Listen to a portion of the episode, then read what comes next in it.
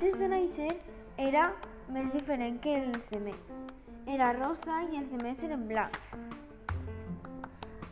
Monster Rosa era més gran que els demés, que eren xicotets.